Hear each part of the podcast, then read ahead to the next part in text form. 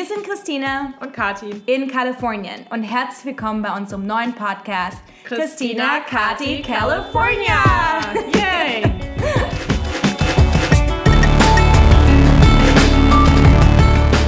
Genau, und wenn ihr schon mal von Mythos Silicon Valley gehört habt und ihr wissen wollt, wie es hinter den Kulissen wirklich aussieht, dann hoffen wir, dass euch unser Podcast gefällt. Wir tauschen uns aus über aktuelle Trends und wie wir hier leben und gründen. Also lasst uns wissen, was euch interessiert und dann sprechen wir drüber. Genau. Viel Spaß. Hallo ihr Lieben, hier ist Kati. Ich sitze heute ähm, alleine hier, beziehungsweise mit einem super spannenden Gast. Ähm, wir haben nämlich diese Woche den Independence Day, also den 4. Juli hier in Amerika. Ähm, und Christina und ich haben es einfach nicht geschafft, unseren Schedule quasi übereinander zu kriegen. Ähm, deswegen wieder heute eine Folge mit mir. Und ich freue mich total. Ich habe nämlich äh, Lea Bauer hier. Äh, Lea ist ähm, unter anderem die Gründerin von Tech Bikers Germany, ähm, war davor bei Centrifuge ähm, Director of Operations, hat die Dachregion für Udemy geleitet und hat ihren Karriereeinstieg bei Google gefunden im Strategic Partnerships Team. Lea und ich kennen uns schon relativ lange und zwar mhm. haben wir äh, vor einigen Jahren ähm, ein MBA gemacht an der Hamburg Media School. Ähm, genau, und Lea steht quasi mit beiden Beinen hier ähm, in San Francisco, aber auch in Berlin. Ähm, genau. genau. Herzlich willkommen.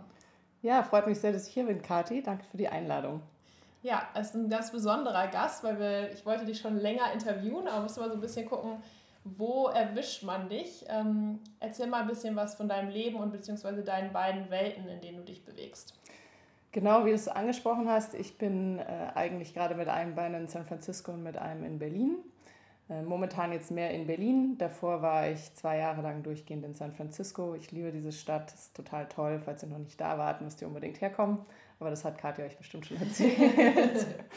Ich bin 2016 hierher gekommen ähm, und zwar habe ich äh, ähnlich wie Kati eine Green Card gewonnen und bin dann äh, ein paar Jahre später nach meinem Jahr Sabbatical äh, in die USA gezogen. Ich fand San Francisco schon immer toll und wollte es hier ausprobieren und kam tatsächlich ohne, Stadt, ohne Job in die Stadt ähm, und auch mit nicht so viel Geld. Das heißt, ich bin erstmal in eine WG gezogen und habe dann von der WG aus mir Jobs gesucht, bin zu Networking-Events gerannt, ähm, habe mich damals für die VR- und AR-Branche interessiert, aber auch ein paar andere Themen und äh, bin dann eigentlich über sehr viel Netzwerken eben zu diesem Udemy-Job gekommen. War nicht in der AR-VR-Branche, sondern im, im Online-Education-Bereich, was aber auch sehr spannend war und da durfte ich dann das äh, Team für den deutschen Markt aufbauen.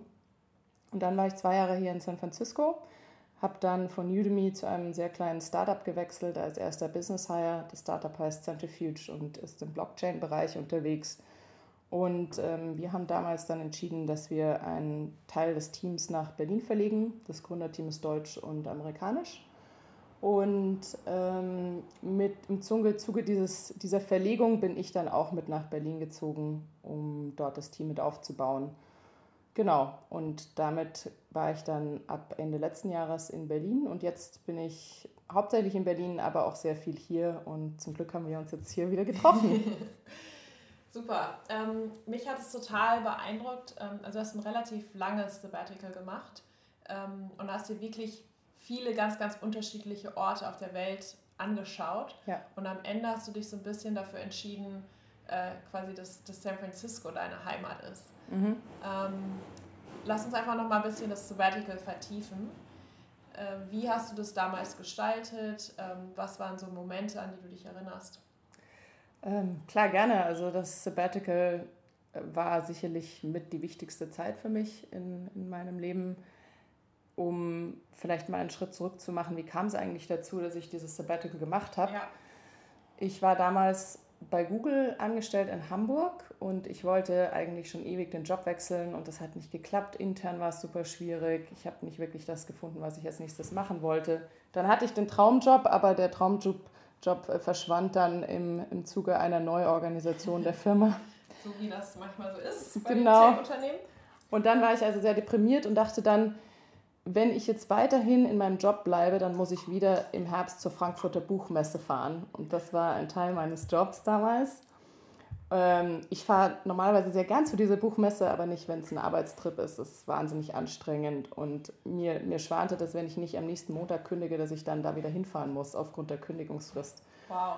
Und äh, da war ich gerade im Urlaub und da habe ich beschlossen, okay, Montag kündige ich. Und dann kam ich zurück ins Büro, habe gekündigt und ähm, dann beschlossen, dass ich ein Sabbatical mache, weil ich ähm, A, immer eine lange Reise machen wollte und B, weil man bei Google sehr gut bezahlt wird und äh, auch ein sehr bequemes Leben hat und es ist echt schwierig danach einen Job zu finden, der ähnlich bequem und toll ist. Und ich dachte, wenn ich erst mal ein Jahr reisen war, ohne Geld, dann finde ich es bestimmt total einfach, mir irgendwas anderes äh, anzulachen und da vielleicht dann nicht mehr so viel zu verdienen.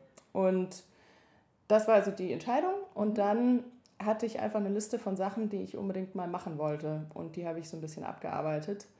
Das eine war, ich wollte die transsibirische Eisenbahnreise äh, machen. Ich bin dann von Russland über die Mongolei und äh, bis nach China gefahren.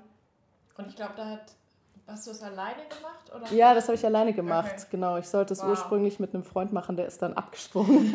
und dann dachte ich mir, ich mache es einfach trotzdem.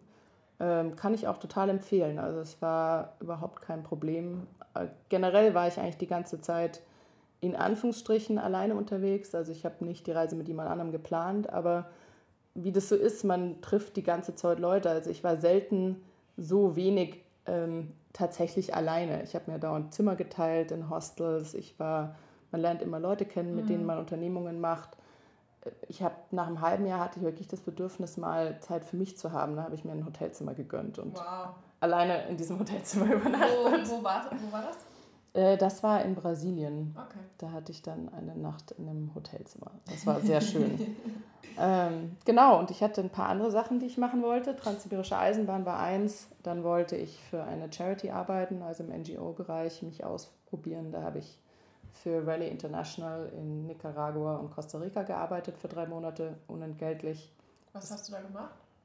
Ich war da Projektmanager für ein Gravity Fed Water System. Das heißt, wir haben tatsächlich ein, ein Wassersystem gebaut für so wow. ein kleines, kleines, kleinen Ort in der Mitte von äh, Nicaragua, in der Bergregion. Ich habe in meinen drei Monaten dort tatsächlich nie das Meer, Meer gesehen. Das kann oh. ich nicht empfehlen. Aber es war sehr spannend. Und äh, Rally International als Charity arbeitet mit Jugendlichen aus aller Welt. Ich war dort also auch so eine Art Teamlead für diese Jugendlichen was ähm, auch eine super coole Erfahrung war. Und man lernt sehr viel über mich selbst, weil diese, die Teenager sehr äh, direktes Feedback auch geben. Waren das äh, quasi einheimische Teenager oder waren das auch ähm, Leute, die freiwillig gearbeitet haben? Also für die Teenager ist es so, dass die das oft als Teil auch von mm, einem Jahr freiwilliger sozialer Arbeit okay. machen, äh, so nach, der, nach dem Schulabschluss. Und die kommen aus aller Welt, sind allerdings tendenziell mehr aus äh, Großbritannien, mhm. weil das eine ähm, Charity aus Großbritannien ist. Ah, okay.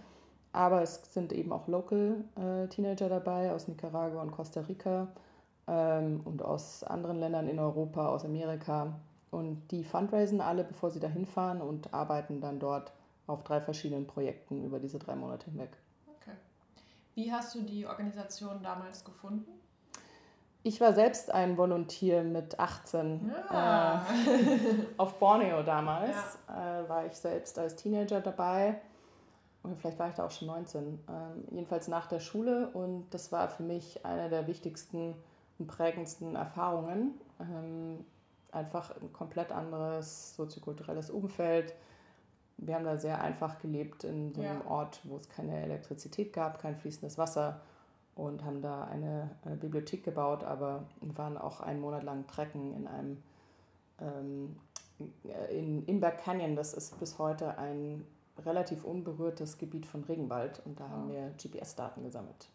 Und das war für mich total beeindruckend und so toll, dass ich gesagt habe, wenn ich in meinem Leben nochmal Zeit habe, dann gehe ich zurück und zu dieser Organisation und diesmal äh, dann als Betreuer sozusagen. Ja und ähm, mach so schön, was man im Amerikanischen immer Giving Back nennt. Ja. Also, oder Paying It Forward, je nachdem. Genau.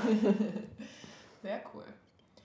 ja, das war das die zweite Sache, die ich machen wollte während des Sabbaticals. Und dann wollte ich Spanisch lernen. Das konnte ich dann auch in Nicaragua und Costa Rica. Also nicht, dass ich jetzt Spanisch sprechen könnte. Bitte teste mich nicht.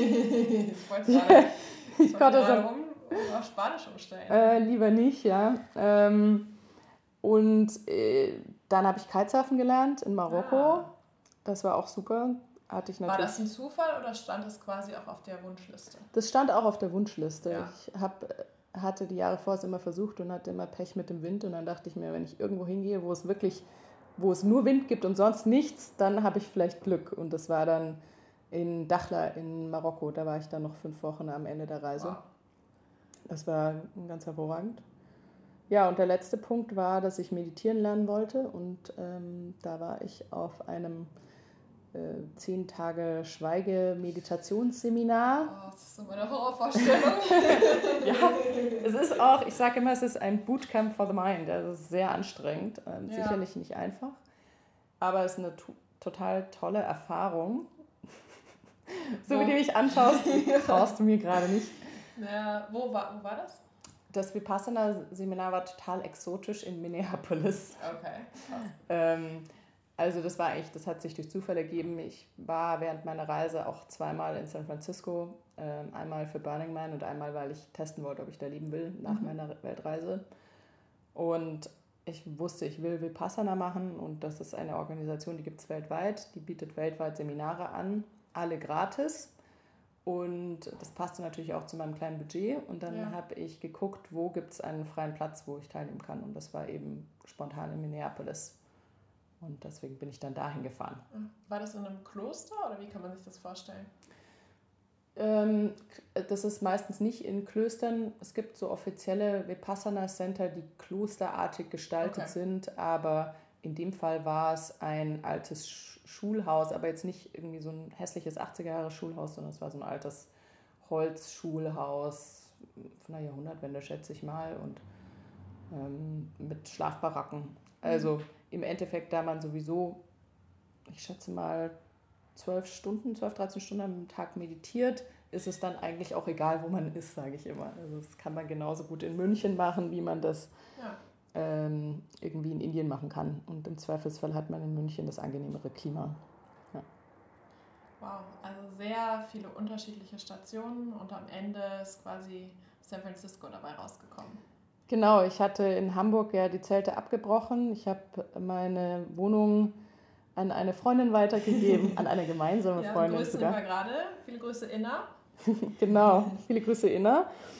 Und äh, ich habe den Job gekündigt und meine ganzen äh, Habseligkeiten zu meinen Eltern verschifft. Das ist, glaube ich, für viele, die in die USA ziehen, ein, eine Geschichte, dass, die, dass alle noch Kisten bei den Eltern stehen haben. Und äh, genau, und dann bin ich losgefahren und dann dachte ich mir, egal wo ich jetzt hinziehe, muss ich mir ja was Neues aufbauen. Ich muss mir wieder einen Job suchen, ich muss mir eine Wohnung suchen. Ähm, und zu dem Zeitpunkt hatte ich auch keinen Partner und dann dachte ich mir, ach super, dann kann ich jetzt eigentlich auch mal diesen weiteren Traum verwirklichen und in die USA ziehen. Das war wie eine Verlängerung meiner Reise eigentlich gefühlt. Mhm. Ich bin ja auch mit einem Koffer und einem Rucksack, einem Reiserucksack angekommen. Also ich hatte jetzt nicht so viel dabei. Ähm, wie trifft man solche Entscheidungen? Also ich glaube einmal die Entscheidung, Google dann wirklich zu verlassen. Ich glaube, die Deadline mit der Buchmesse hat vielleicht ein bisschen geholfen, aber dann trotzdem, ich meine, das Leben verändert sich ja von, von einem Tag auf den anderen. Oder dann zu sagen, ich entscheide mich jetzt für San Francisco und man, ich kann mir das vorstellen, gerade in Deutschland bekommt man da sehr viele kritische Fragen. Ja. Ähm, wie bleibt man da irgendwie bei sich ähm, und, und trifft seine Entscheidung oder findet den Mut? Das ist eine gute Frage. Also das war ja bei mir auch nicht eine Sache, die sich von heute auf morgen geklärt hat, sondern mhm. das war ein sehr langer Prozess. Ich war sicherlich zwei Jahre lang mittelglücklich in meinem Job, also nicht unglücklich, weil ich da auch sehr viele Freunde hatte, aber ich dachte mir, ich wachse nicht mehr, ich muss irgendwas ja. Neues machen. Und dann hatte ich mich ja schon nach anderen Sachen umgeschaut und die haben alle irgendwie nicht funktioniert oder nicht gepasst. Und im Endeffekt war es so eine Mischung aus Angst, da kleben zu bleiben, wo ich gerade mhm. war mhm. und ähm, eben dann auch diese, diese Realisierung, wenn ich wenn ich jetzt nicht eine Veränderung einleite, dann bin ich wahrscheinlich in einem Jahr immer noch hier und immer noch ja. genauso wenig happy. Ähm, und so habe ich dann diese Entscheidung getroffen. Ich hatte natürlich ähm, insofern äh, Glück, weil ich Erspartes hatte, was ich für die Weltreise nutzen konnte. Allerdings muss ich auch immer sagen, ich glaube, eine Weltreise ist deutlich weniger teuer, als sich viele Leute das vorstellen, mhm.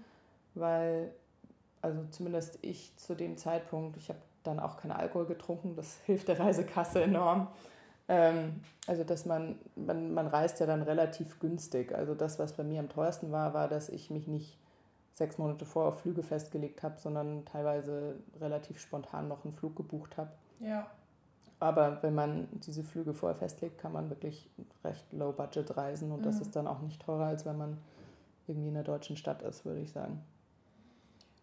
Und das mit dem Alkohol, waren das gesundheitliche Gründe oder vielleicht Sicherheitsgründe? Ich meine, du bist als Frau alleine um die Welt gereist. ähm, auch das war eine Mischung. Also einerseits dachte ich mir, ich will das mal ausprobieren, mhm. länger über, also über längeren Zeitraum nicht, nicht so viel Alkohol zu trinken. Das heißt nicht, dass ich keinen getrunken habe. Ähm, bei der Charity Bear Rally ist es tatsächlich so, dass es sehr strikte Regeln gibt. Da hat man, also es gibt keinen Alkohol. Ja. Ähm, man darf natürlich auch sonst keine Drogen konsumieren. Ja. Und ähm, elektronische Geräte sind auch sehr ähm, restriktiv äh, gehandhabt einfach ähm, um eine andere Art von Erfahrung zu ermöglichen. Manche der Jugendlichen dort haben auch einen Hintergrund der, äh, von Drogenmissbrauch oder oh, ähnliche okay. schwierige ja, Elternhäuser. Und, und ja, du hast natürlich recht, es gibt auch einen Sicherheitsaspekt. Da habe ich natürlich vor allem so bei meiner Russland-Episode drüber nachgedacht. Mhm. Ähm, da will man dann nicht, wenn man sich in der Stadt nicht auskennt, dann noch irgendwie total betrunken rumlaufen. Ja. ja. Und es war wirklich auch, es ist einfach deutlich billiger. Ja? So selbst so ein, zwei Bier, je nachdem, wo man ist, äh, mhm. hauen ganz schön rein. In Tokio bist du dann auch locker irgendwie 10 Dollar los. Ja. Ähm, in San Francisco ja genauso. Also Richtig. das heißt, äh, wenn man da keinen Alkohol trinkt, ist man einfach günstiger unterwegs. Ja, cool. Ähm, also im Podcast geht es ja auch so ein bisschen ums Gründen.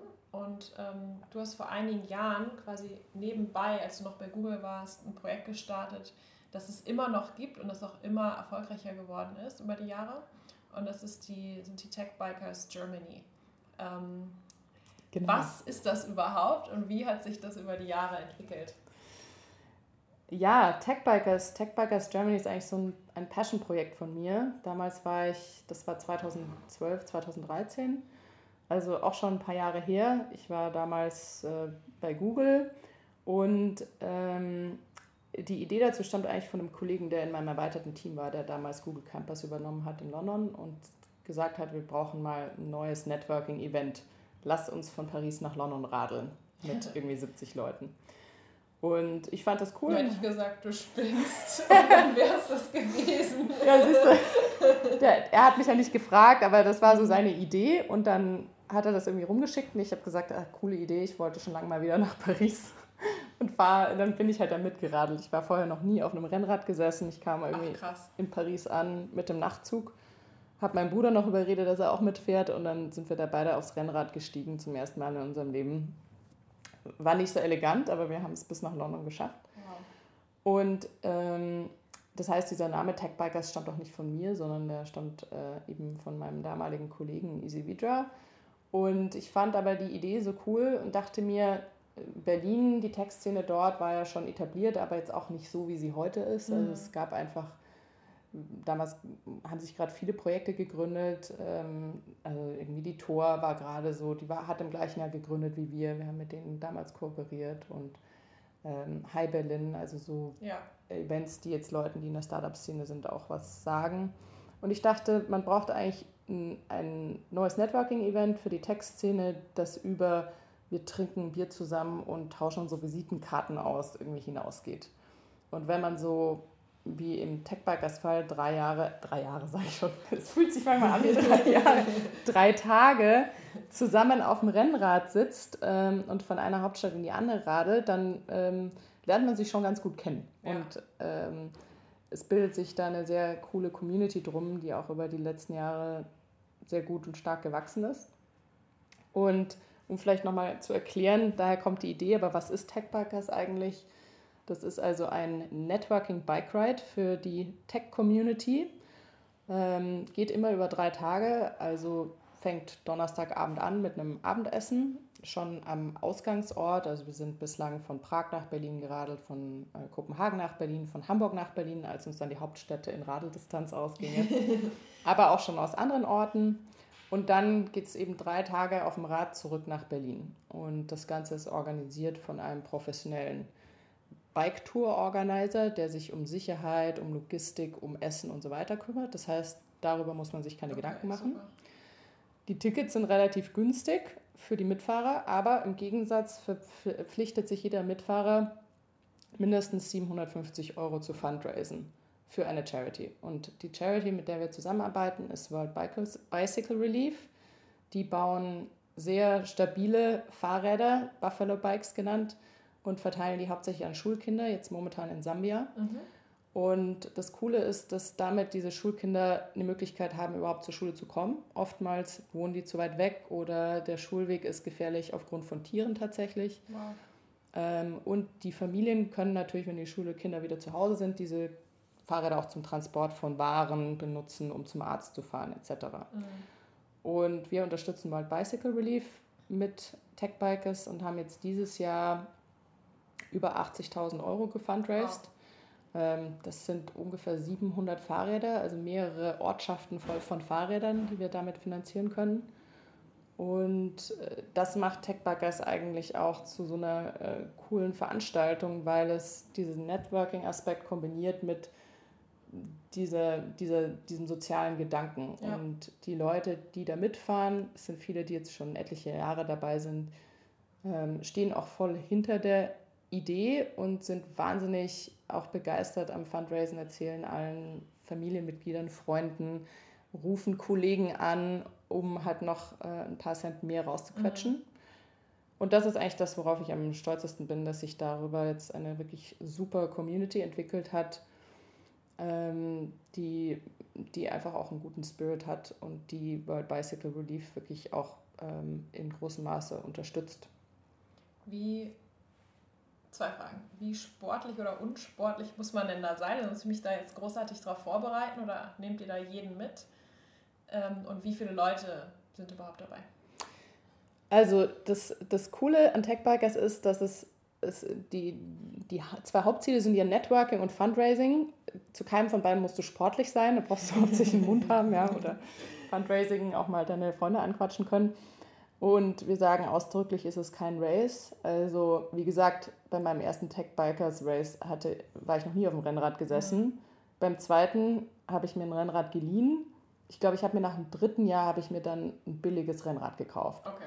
Und ähm, das ist eigentlich auch der Anspruch, dass solange du halbwegs Fahrrad fahren kannst und Spaß an dieser Herausforderung hast, hast dann kannst du auch mitfahren. Mhm. Wir fahren auch nicht so unglaublich schnell. Es gibt pro 30 Kilometer Fahrtstrecke gibt es immer einen Abschnitt, wo man dann rasen kann, wie man will. Aber sonst fahren wir in einem recht gut durchhaltbaren Tempo von ungefähr 25 km/h. Und ähm, auf einem Rennrad durchhaltbar, muss ich dazu ja, sagen. Ich glaube, wenn ihr noch nie auf dem Rennrad saßt, das ist ungefähr so, wie wenn man in einen Tesla ste steigt und vorher nur Trabi gefahren ist. Okay. Also so, es ist nicht so ganz vergleichbar. Auf einem Rennrad fährt man deutlich schneller, ohne dass man sich jetzt besonders anstrengt. Und genau, wie viele Leute?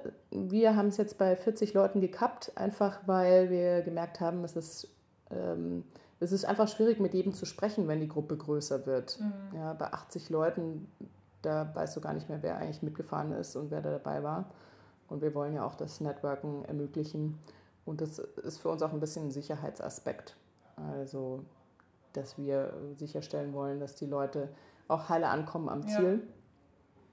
Und wenn ich uns sage, dann äh, muss ich auch kurz noch Jan Bechler erwähnen. Das ja. ist äh, mein Kompagnon. Also ich habe das äh, damals, als ich gegründet habe, dachte ich mir, ich brauche jemanden, der auch tatsächlich Rennrad fährt. Und das war Jan, den wir auch von der AMS noch kennen.